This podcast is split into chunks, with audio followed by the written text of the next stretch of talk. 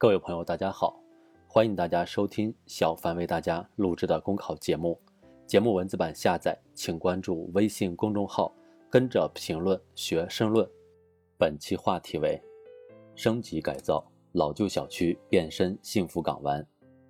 不久前，关于北京市老旧小区改造的一则新闻，让很多人感慨不已。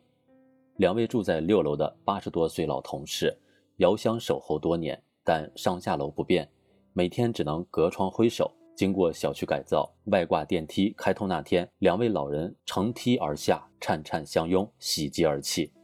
老旧小区改造让人们的居住环境大为改善，也让居民的精神面貌为之一新。在老旧小区里，失修、失管、失养，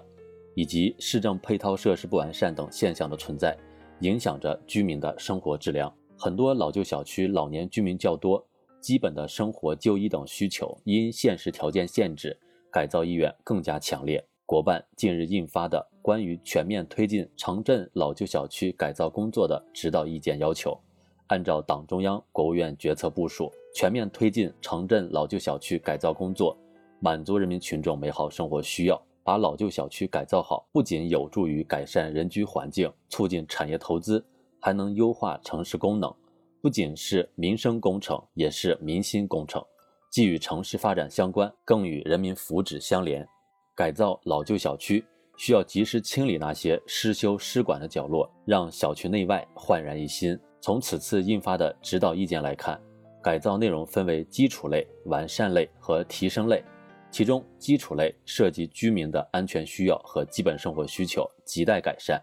现实中，不少老旧小区建设年龄超过三十年，甚至五十年，地下管线由于超期服役而使得居民家中跑冒滴漏问题不断，急需彻底改造，把地下供水、排水、供电、供气、供热等基础设施做好，把地上如蜘蛛网般丛生的电力架空线规整好，同时把小区内建筑物屋面。外墙、楼梯等公共部位维修好，不仅能让老旧小区的颜值得以提升，机体状态也更加年轻。老旧小区的改造需要把各种问题考虑周到，更好满足居民的日常生活需求。面对局促空间，改造过程中要梳理好现有资源，向室外要地，向空中要地，通过精巧设计、活用资源来进行小区功能的增补和优化。与此同时，要妥善处理好改造过程中的多元需求，比如加装电梯时如何打消底层居民的顾虑，建设立体停车库时如何降低周边影响，增设公共空间时如何满足实际需求等等。把好事做好，既需要调动群众积极参与，吸引社会资本和民间力量，更需要充分的发挥街道、社区的主导作用。心往一处想，劲往一处使。才能更好地实现改造效果。广大群众在老旧小区改造中，既是受益者，更是参与者。从要我改变为我要改，才能让改造成果持续巩固，实现后续管理的社会化、专业化、常态化。比如，提升类改造内容可以进行点单式选择，精准解决好居民最关心、最急迫的环境卫生、健身设施、水电气配套等问题。从而增强小区居民的参与动力，广大居民积极参与，推动改造顺利进行，就能向现代宜居生活迈进。